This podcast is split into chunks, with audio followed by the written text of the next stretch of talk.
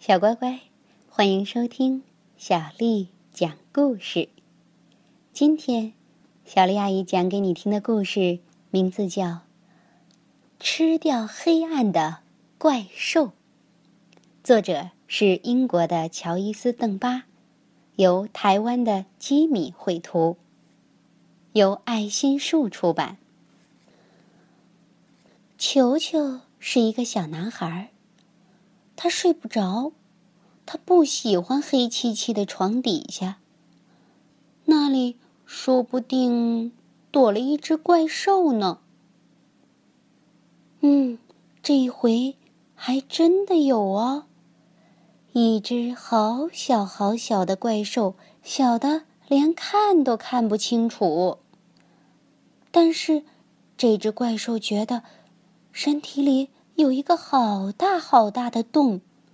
让他老是觉得好饿，好饿，饿得不得了。他试着咬了一小口床底下的毛拖鞋，哎呀，难吃死了！接着，他发现了一个好东西，是个盒子。他又啃了一口玩具车，哎呦，牙齿好痛啊！接着，他发现了一个好东西。咦，是个盒子。他从盒子上的小洞往里面看，看到里面装满了黑暗。他把黑暗从盒子里吸出来，吸的一点儿也不剩。哎呀，太好吃了！怪兽稍稍变大了一点，但他还是觉得好饿。他看看四周。想再找些东西吃，他发现床底下有一大片黑暗。怪兽一口气就把这些黑暗全都吃光光，它舔遍所有的角落，舔得一干二净。怪兽又变大了一些，不过啊，它还是觉得好饿，于是。他把藏在柜子里的黑暗吃光光，又把窗帘褶皱里的黑暗吃了个精光。怪兽越变越大，越变越大，但他还是觉得好饿呀。于是，他从球球的家里溜了出去，到别人家里去找更多的黑暗。他发现地窖里、阁楼上。和烟囱下全都装满了黑暗。他把这些黑暗呐全都吃掉，舔得干干净净。他还发明了一些新奇有趣的吃法。他把黑洞洞的黑暗果酱抹在烤焦的面包片上。他好喜欢好喜欢这种黑黑的三明治。他最喜欢吃井里黑漆漆的水熬的浓汤。还有用水沟里黑不溜秋的泥煮的炖菜。接下来，他找到了兔子窝，把里面的黑暗全都吃了个精光。还有狐狸洞，啊，真是世间美味呀！然后他又找到了一个大山洞，里面的黑暗多得不得了。他把这些黑暗呐一块一块的挖出来，一口一口的。很干净，但是他还是觉得好饿，好饿。他把森林里还能找到的所有的黑暗吃的一点儿也不剩，再把火山坑底的黑暗全部吞下肚。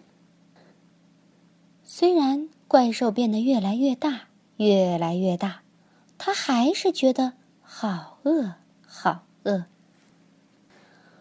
他以为。他已经把世界上所有的黑暗都吃光了，然后他看到夜晚来了，哎，真是没法说。他又一口气将夜晚的黑暗全部吞下去，他一股脑儿把月亮周围的黑暗吃光，让月亮不再闪闪发光。他又把星星周围的黑暗全都吃光，令星星也不再亮晶晶。现在已经完全找不到一丁点儿黑暗了，没有黄昏，没有黎明，没有阴影，也几乎没有梦了。到处都是光，又强又刺眼的光。怪兽坐在一个寂寞的星球上，觉得非常忧伤，因为它没有黑暗可以吃了。他望着地球，地球看起来非常明亮，但是也非常忧伤。这下子没有了黑暗，猫头鹰就不会在夜晚醒来。他们睡得好久，又睡得好沉，睡到不停的从树上掉下来。萤火虫根本懒得出门，反正也没人看得见它们。猫咪的眼睛不再闪闪发亮，害他们失去了迷人的风采。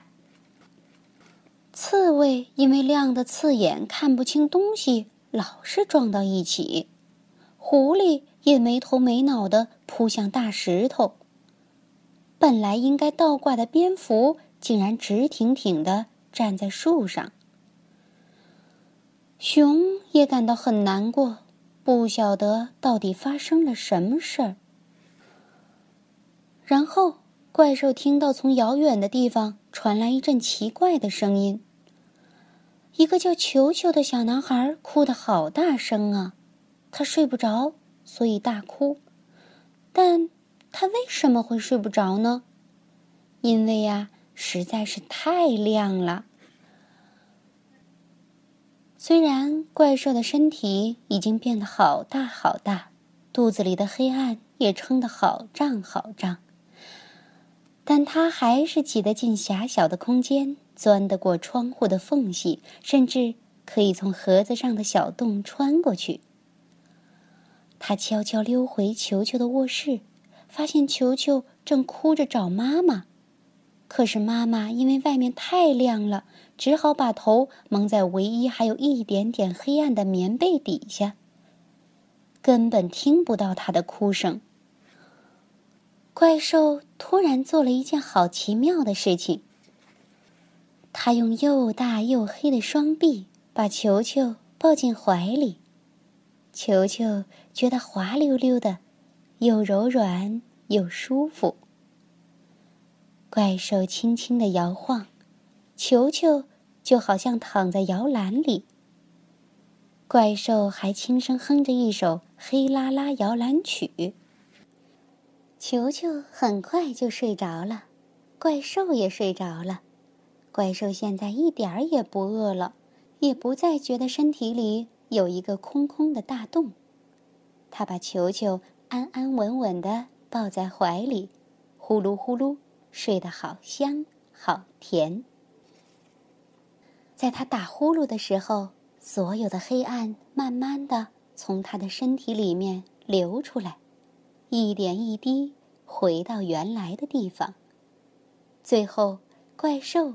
也慢慢变回原来的大小。一只小小的、快乐的小不点儿，躺在一个小男孩的怀里，呼呼大睡。